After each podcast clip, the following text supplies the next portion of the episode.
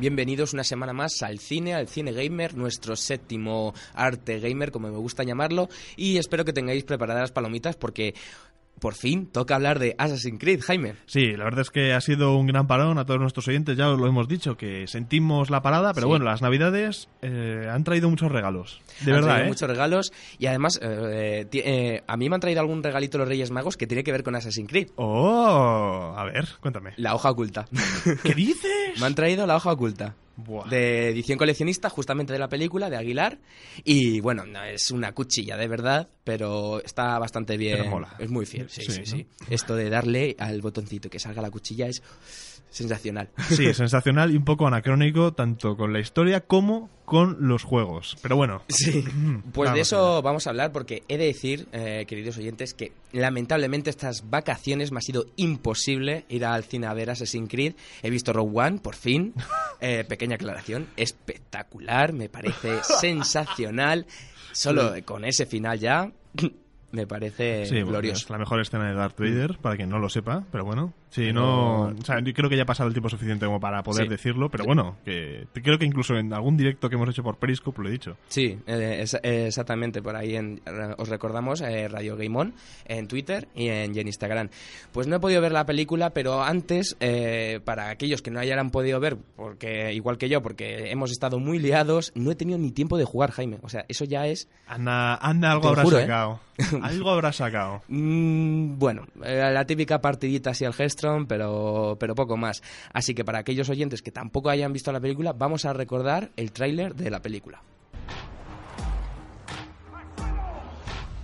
Se llama Calum Lynch. Hemos seguido la pista de su linaje 500 años atrás hasta el credo de los Assassins. ¿Qué queréis de mí? Tu pasado. Estás a punto de entrar en el Animus. Lo que vas a ver, oír y sentir son los recuerdos de un antepasado tuyo que lleva 500 años muerto. ¡Espera un momento! Bienvenido a la Santa Inquisición. No sé si la película estará muy bien, pero desde luego a mí el tráiler... eh, saben hacer trailers, ¿eh? Sí, pero esto es una cosa que me ha gustado mucho porque vi un vídeo de crítica a DC Hmm. eh, que de lo que decía básicamente es que las películas muchas veces se acaban centrando en hacer buenos trailers Ya. y punto.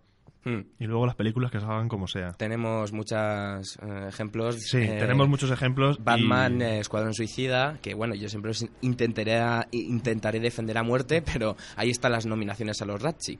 Sí, efectivamente. Y, y bueno, hay muchas críticas y muchos análisis que dicen lo contrario. Pero bueno, que vamos ahora con esta película. Vamos con porque esta tú no película. la has visto y aún así quieres hablar de ello. Exactamente, porque Jaime, creo que ya es necesario, por así decirlo, imprescindible hablar de esta película y creo que no hay forma mejor que con nuestro director y nuestro experto en Assassin's Creed, que eres ¿A mí? tú. Ah, Exactamente. espérate un segundo, que esta sección es... Te voy a hacer una especie de entrevista.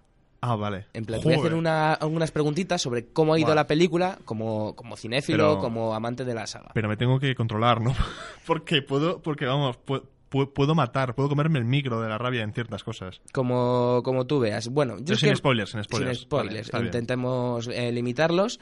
Y bueno, aunque más que Assassin's Creed, yo creo que eres más fan de Ezio, tengo que decirlo. No, no creas. En general, me gusta el universo entero de Assassin's Creed, pero por eso soy de las personas que más rabia tiene con respecto tanto a esta película como a las decisiones que han tomado los guionistas en las últimas eh, entregas de la Mm. saga de juegos. Porque creo que el universo es mucho más rico, creo que el universo tiene X líneas argumentales que han frenado. Porque, queridos, querido Ubisoft, eh, por favor, que sé que nos oís Game On todas las semanas, eh, ¿qué ha pasado con Minerva? Eh, Era Minerva la diosa que se iba a cargar Sí. el mundo, vale, pues ¿qué pasa con Mi- es que sí- Atenea, pero en Sí, Minerva pero- en Roma. pero es que siempre me confundo con los nombres. Pero bueno, ¿qué pasa con esa diosa que ha dicho textualmente que se iba a cargar el mundo, que lo iba a dominar, que vale, que lo salvaba, pero que lo iba a dominar? ¿Qué ha pasado? Han pasado varios años, quer- querido Ubisoft, y yo sigo con miedo. Sigo buscando a mi alrededor dónde está la influencia de Atenea en nuestra vida. Entonces, por favor, dejaros de cosas espectaculares que molan, ¿eh? Pero Bueno, no te adelantes al haterío porque te quiero hacer Vale, ya vale, alguna sí, sí. preguntita. Ya está, vamos. Película. eh, eh, película, ¿vale? Nos centramos. La primera es qué porcentaje hay eh, de, de historia ambientada en el, en el asesino, en Aguilar, y cuál es el porcentaje que, que es Callum Leach, que es el personaje de Fassbender, en nuestra actualidad. Más o menos 50-50, 60-40.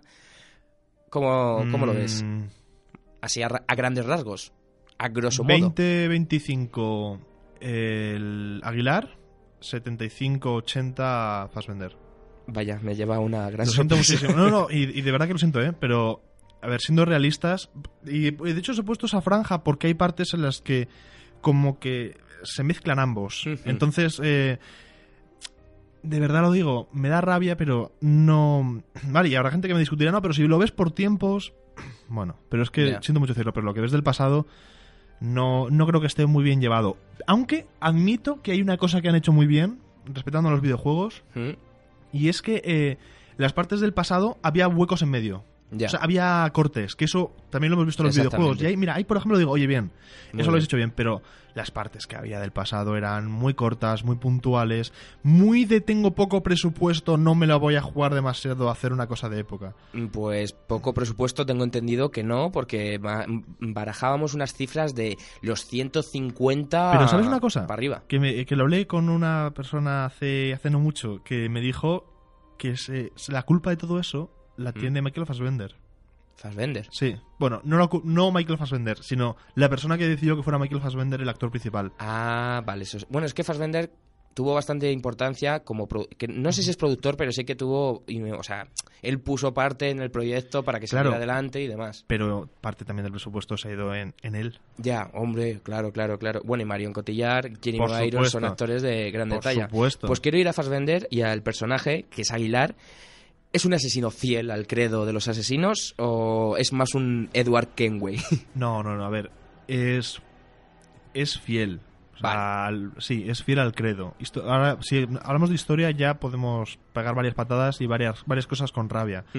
Pero bueno, también hay que recordar que aquí, por así decirlo, han hecho como hace Marvel y DC que tienen un universo y el universo cinematográfico. Sí. Pues parece que han hecho algo parecido, porque hay Mm. cosas un poco incoherentes, ya que este 1492 hay que recordar que también está sucediendo eh, paralelamente la historia de Ezio. Mm, Pues no hay ninguna influencia. Y ya. creo que no, no creo, no creo, de verdad lo digo, ¿eh? en ningún momento que tendría que haber aparecido, de verdad, en absoluto no tenía que haber aparecido Ezio ni Desmond. Por favor, no, no, no. Han hecho no. muy bien haciendo que no aparezca. Pero algo debería haber habido de influencia. Hay varias cosas que no tienen sentido, como, por ejemplo, hay un momento en el que dicen que eh, le están poniendo a, a- ¿Cómo se llama? El- ¿Aguilar? No, no, al otro, a- a- al, al actual. es que no- Callum Lynch. Cal- Lynch, que le van a poner eh, la hoja oculta Mm. de Aguilar. Y Aguilar, mu- de hecho, el comienzo no está mal, o sea, es- está bastante, es bastante chulo. El comienzo es cuando le están no- nombrando miembro de la orden y le cortan el dedo. Pues cuando le Ah. ponen a Carol Lynch el brazalete, la hoja oculta, no tiene sentido. Porque si de verdad le pusieran la de, eh, la de Aguilar, le tendrían que cortar el dedo. Y no se lo cortan. Ah, pues yo mi hoja oculta tengo para meter el... Claro, claro, claro, claro, claro, pero, pero me refiero que quien sepa un poco de Assassin's Creed sabe por qué les cortan el dedo. Y saben que Sí. hasta Ezio, de hecho, justo la época de Ezio, y por eso está bien, porque eh, eh, temporalmente está justo cuando Ezio aún no es jefe de los asesinos y aún no se ha implantado este nuevo modelo de hoja donde no hace falta cortar el dedo, ya. pero cuando se lo ponen dicen, no, es, es que lo dicen tal cual, es la misma que la de Aguilar. Lo siento mucho, no puede ser la misma exactamente de la de Aguilar, porque entonces le tendrías que cortar eh, el dedo. Eso sí, siendo un poco exquisito, sí, te Pero no es exquisito, es que cinco minutos antes le han tenido que cortar el dedo. Ya. Es que, es que incluso, bueno, Bueno. mal. Pues yéndonos un poco más al personaje, Fassbender, ¿cómo lo hace? Muy bien, muy bien, es un, es La un gran actor. es, un gran actor. Es un gran actor y yo estoy un poco enamorado de él porque es que me parece que lo hace todo No, bien. no, lo hace muy bien. O sea, su papel, eh, Marion Cotillard es maravillosa. Mm. ¿Sí? Yo, a Yo es que desde que murió en La leyenda renace de Batman, así, en plan, es una de las Ah, bueno, peores sí, muertes que he visto en la historia del cine. Posiblemente. Es que, de hecho, la vi, la vi el otro día. Sí. Justo la vi el otro día y dije... Hija mía, con lo bien que lo haces otras veces, Que incluso, te has, Oscar. incluso te has llevado a Brad Pitt y bueno, eso ya es eso, entrar- eso- eso es cotilleo puro, pero vamos, que, que, que sí, que sí, que lo, lo hace bien. O sea, Mm. su papel lo hace bien, hace, interpreta una especie como de Lucy. Ah, bien. Más, más, bueno, no, ah, no sé, pero para los nostálgicos le recuerda eso. Luego han tirado mucho nostalgia con lo de los planos del águila, llega un momento que es demasiado. Ya. Os habéis pasado con lo del águila, de verdad, ¿eh? Demasiado. Bueno, pues ahora que dices lo del águila, es lo mejor de la película, o sea, intenta resumir brevemente lo que te ha parecido lo mejor y lo peor. A ver, lo mejor es que ha habido escenas de lucha muy impresionantes. Muy impresionantes. Y, y que eran muy Assassin's Creed y que para los que hemos visto incluso las cinemáticas reales de Assassin's Creed, Sí. oye, fantástico.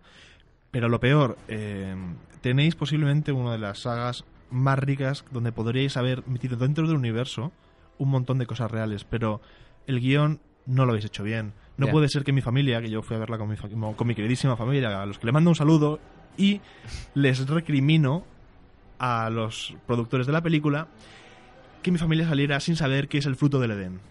Cuando es el eje central de la película. Es que no lo explican. Es que no se sabe lo que es el fruto del O sea, Edén. se... Valenti... Uh, pues eso es un fallo. ¿eh? Hay un fruto del Edén y Ajá. nadie sabe lo que es. Con- es que no Al menos que quieran hacer un Prometheus, que eh, va a salir Alien Covenant, que en teoría va a ser la continuación de Prometheus, porque en Prometheus os Mm. vamos a explicar el origen de Alien. No se explica. Y te vamos a sacar la segunda parte que te lo explicamos. Pues no se va a explicar, porque es otra cosa. Pero bueno, valoración en general. En plan, 5 estrellas de. 2 estrellas de 5 o de 1 Ah, al ah, 10. de- del 1 al 10, del Mm. 1 al 10 le pondría un 6.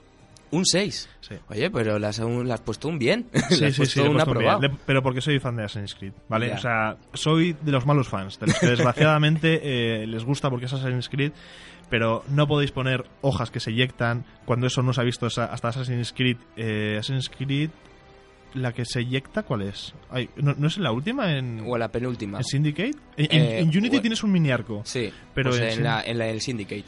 Pero vamos, o sea, que lo ten- no lo hagáis, no lo hagáis mal. Si está mal, no lo hagáis. O no sé, tenéis muchos videojuegos sobre los que basaros para no haberlo hecho así. Que vale, que sí, que estaba el cañón con Ezio, vale. Pues poner un cañón, Ya, no sé. Y que por Bueno. supuesto, muy poco pasado. Muy poco pasado. Para lo que es el video. O sea, para un videojuego en el que cuando estamos en el presente, pues eh, investigamos los que somos muy curiosos, pero Bueno, que el queremos volver a es, eh, brilla por su ausencia. Yo muchas veces digo, qué coñazo, me voy. Me, me- me vuelvo para, para la historia. Oye, se nos está quedando un poco larga esta sección, ¿eh? O sea, Mm. cre- creo que ya hemos sufi- eh, liberado sí, sí, es que tú eres hablar de Assassin's Creed y te enrolla. Efectivamente. Pero bueno, vamos a continuar un poco más con Game On, que aún nos queda contenido.